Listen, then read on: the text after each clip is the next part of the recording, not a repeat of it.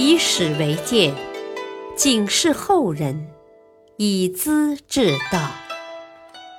品读《资治通鉴》，启迪心智。原著司马光，播讲汉乐。朱雀门上乌鸦飞，侯景西征败逃回。萧纲当了梁朝的皇帝，历史上称为简文帝。侯景当宰相，坐镇建康，干起挟天子以令诸侯的事来。本来他和萧正德约定，一个当皇帝，一个做宰相的。可是建康攻下之后，侯景觉得萧正德没有威信，缺乏号召力，就把他扔掉了。萧正德怀恨在心，想鼓动造反，不料密信被侯景截获，造反不成，反而脖子被套上了绞索。侯景也想拉拢人才，永安侯萧阙是梁武帝的孙儿。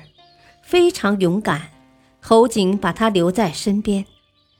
父亲萧伦提醒儿子：“啊，别忘了祖父是怎么死的。”萧阙跟侯景到中山游玩，假作射鸟，拉满弓弦，转头瞄准侯景，哪知用力过猛，箭未发出，弦却断了，当时就被杀死。侯景这才明白，梁朝的官吏并不服气，也不可靠，于是改变以往的怀柔态度，采取残酷手段镇压屠杀不合作的人。广陵太守祖浩不听命令，侯景亲自征讨，激战三天，城破后，他把祖浩绑在旗杆上，先乱箭齐射，再五马分尸。游街示众，又抓到八千多平民百姓，叫他们自己挖坑，站进去用土埋，上半身留在外面，再让骑兵疯狂的乱踹乱砍，血肉狼藉，惨不忍睹。侯景在石头城安装了一个大队，把犯法的人丢在队臼里冲倒。这是亘古未有的酷刑，下令军士攻破城池后要抢光烧光，还拿人当靶子刺杀取乐，又制定新法：两个人咬耳朵说了悄悄话，父母和舅家一起杀死。当时江南地方连年灾荒，江州和扬州尤其严重，百姓到处逃亡。挖草根、采木叶、抠灵妾，遍地死尸。富贵人家的公子小姐饿得皮包骨头，穿着绫罗锦绣，躺在床上等死。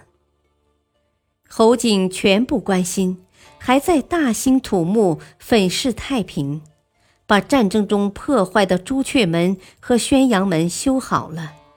可城外却是堆成山丘的白骨。健康城里传唱着一首儿歌：“地斗乌，伏朱雀，还与无。”毛光闪亮的乌鸦飞到朱雀门上，盘旋一阵子，又飞回东吴。照民间相传，这是暗示侯景做表面文章，除了招引乌鸦、鼓噪飞舞，都是空的。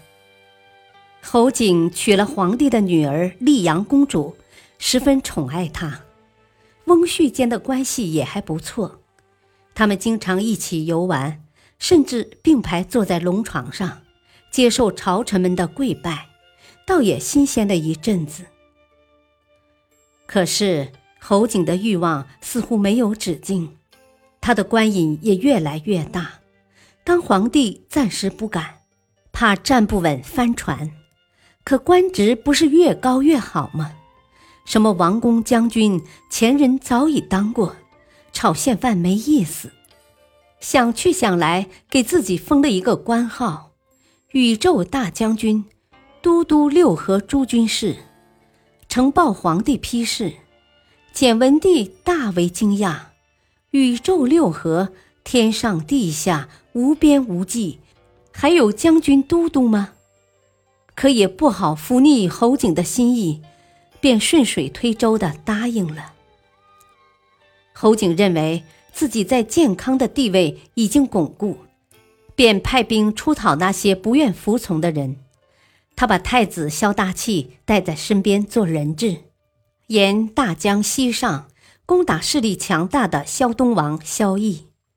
军队到了颍州（今武昌），和隔岸的荆州主将徐文胜对峙着。颍州刺史萧方珠才十五岁。是萧绎的小儿子，娇宠惯了。倚仗徐文胜住在江对面，不需紧张，整天喝酒赌博。他的助手鲍全年纪大，性情温和，是好好先生。少年刺史常和他闹着玩儿，把他按在地上当马骑。侯景探知城里空虚，派大将军宋子仙带领四百名轻骑兵。袭击城池。当天恶风暴雨，到的城边才被发现。抱全下令紧急封城，已来不及了。宋子仙攻进刺史府，萧方珠正坐在抱全的肚皮上，用五彩线编织他的胡须。宋子仙进门，刺史愣住了。抱拳的白胡子缠着彩线，躲入床底。当时就当了俘虏，接着侯景下令把石头绑在老头身上，沉入黄鹤矶（今黄鹤楼附近边的大江中），又分兵两路，叫宋子仙打巴陵，人曰打江陵。王僧辩驻守隐矶（今成陵矶），偃旗息鼓，像守着一座空城。当时城里还有好几位刺史帮助军务，宜州刺史王林也在其中。侯景叫人把降将王寻带到城下，又劝兄弟王林开城投降。王林站在城头，指着兄长责备道：“啊，你受湘东王的命令，讨伐侯景，不能为国捐躯，反来诱降兄弟。”活得像个人吗？挽起弓箭就射，王寻赶紧躲开了。侯景眼看劝降不成，便下令围攻。王僧辩身佩绶带，坐着大轿，仪仗队吹吹打打，在城头巡视，没把城下的敌军放在眼中。侯景看那派头，心也凉了，便撤掉包围。向巴陵（今岳阳）进攻。此时正是盛夏五月，军中发生瘟疫，粮食也快吃完了，城池久攻不破。侯景被阻滞在城外，观望任约的动静。任约也碰了硬钉子。江陵的萧绎拜胡僧佑为蒙武将军，联合信州刺史陆法和屯驻赤亭。迎击人曰：“陆法和是位奇人，隐居江陵百里州，像个苦行僧。预言吉凶祸福，往往很灵验。”侯景包围台城时，气焰嚣张。有人向陆法和问起将来的结局，他说：“啊，好比摘果子，等到成熟了，不敲也会掉下来的。”听者觉得不着边际，他又说：“侯景亦克亦不克，克就是克服、占领。这话脚踏两只船，随你去理解，等于没有说。听的人莫名其妙，也没放在心上。人曰：刚到赤亭，立足未稳，遭到胡僧佑的攻击，竟然当了俘虏。”侯景听说后，留宋子仙驻守颍州，自己便逃回建康去了。不久，王僧佑包围颍州，俘虏了宋子仙。侯景的西征到此时已完全失败。侯景回到建康，决心要当皇帝，办法是分两步走：先逼简文帝萧纲退位，软禁在永福省，派骑兵驻守，围墙周围堆满荆棘，不让进出；再把昭明太子萧统的孙儿萧栋找来继位。萧栋因为祖父冤死而受累，长期幽禁，一向跟妻子种菜养鸡过日子。当车驾到达门口时，他正在锄地，竟惊慌地哭了起来。听说要去当皇帝，很不情愿，硬把他拖上车子进宫做了傀儡。